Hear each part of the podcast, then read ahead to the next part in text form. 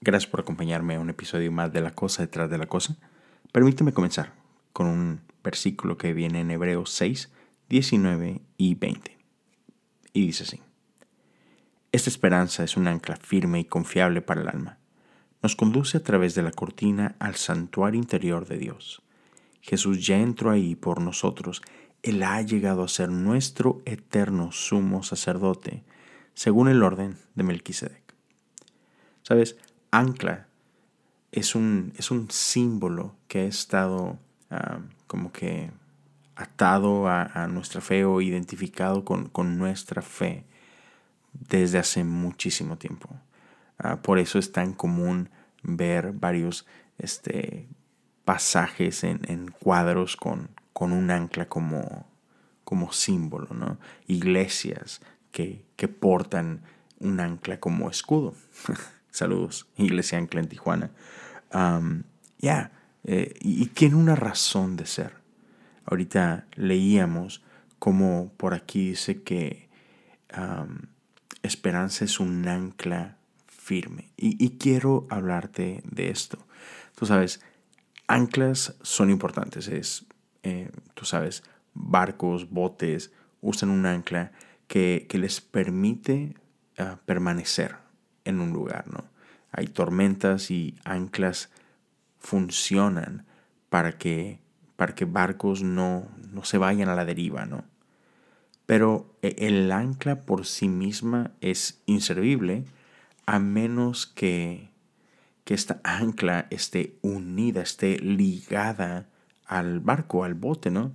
Y que los mantiene unidos por lo regular es una cadena o una cuerda mucho, muy gruesa, ¿no? dependiendo del tamaño de, del bote, del barco y dependiendo el, tamaño del ancla también. ¿no?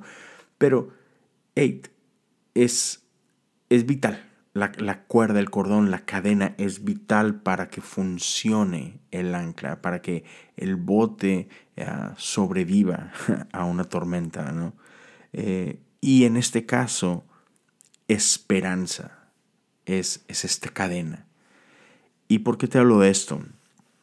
Mira, por ahí dicen, incluso está comprobado médicamente, que cuando una persona pierde esperanza, se va, se va rápido. No sé si te ha tocado vivir esto, espero que no. Ah, pero ya, a, mí me ha tocado verlo, ¿no?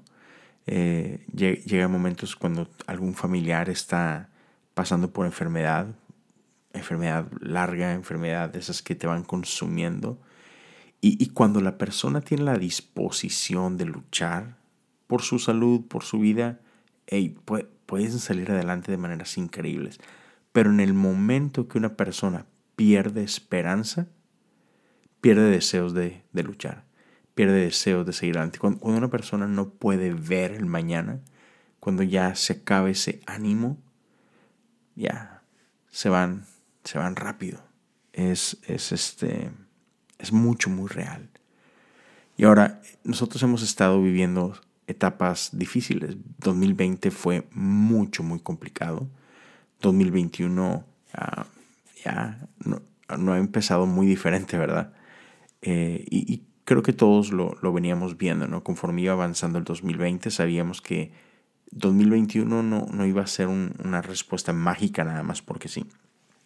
Entonces, no sé qué es lo que estás atravesando tú en este momento, pero lo que quiero invitarte el día de hoy es a que no pierdas esperanza. Y sabes, una de las cosas que ah, nos alimenta, una de esas cosas que, que nos mantiene anclado, es el Espíritu Santo. Y mira, ya, el Espíritu Santo es algo mucho, muy especial. Tanto que Jesús antes de ascender nos, nos dijo que era necesario que Él se fuera para que pudiera enviarnos al Consolador, al Espíritu de verdad.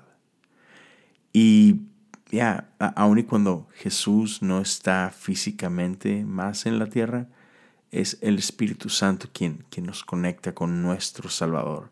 Es um, el Espíritu Santo quien, y, es difícil explicarlo. E, e, es difícil este, ponerle palabras a este misterio. Pero nuestro Dios es un Dios trinitario. Es Padre, es Hijo y es Espíritu Santo. Y definitivamente el Espíritu Santo cumple una función mucho, muy especial. Y, de alguna forma nos, nos hace sentir conectados con, el Padre, nos hace sentir conectados con el Hijo.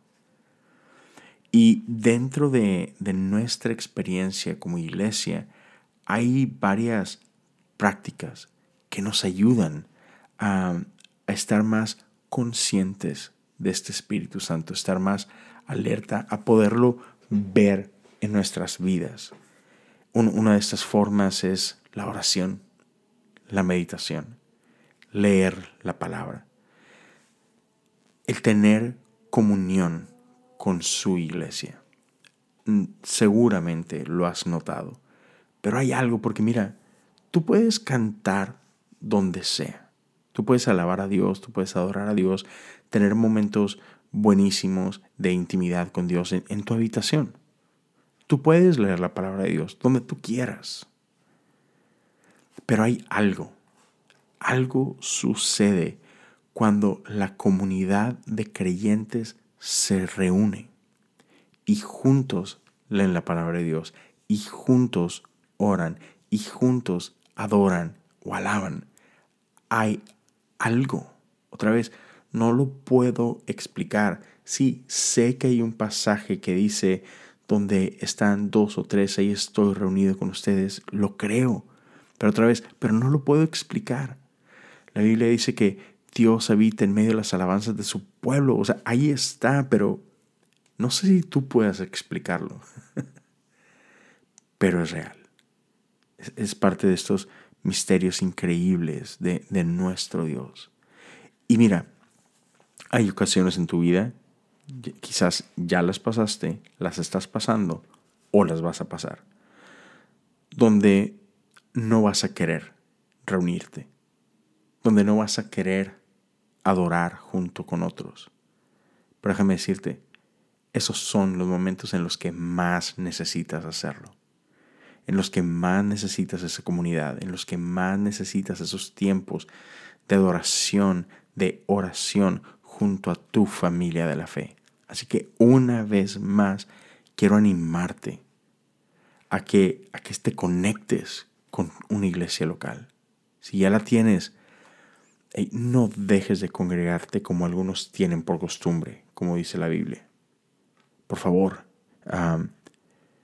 e-, en estos tiempos donde muchas iglesias eh, se están conectando en línea porque no pueden reunirse en persona, te invito, conéctate.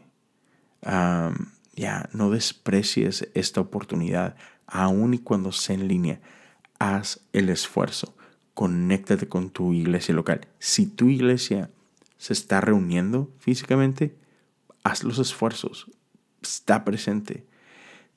Continúa teniendo comunidad con tu iglesia, con ese grupo pequeño, ah, con, con la iglesia en general, porque déjame decirte, los necesitas. Los necesitas. Es, eso es lo que hace iglesia diferente a cualquier otra organización no es un club social, no es un club de membresía, es, es el cuerpo de Dios.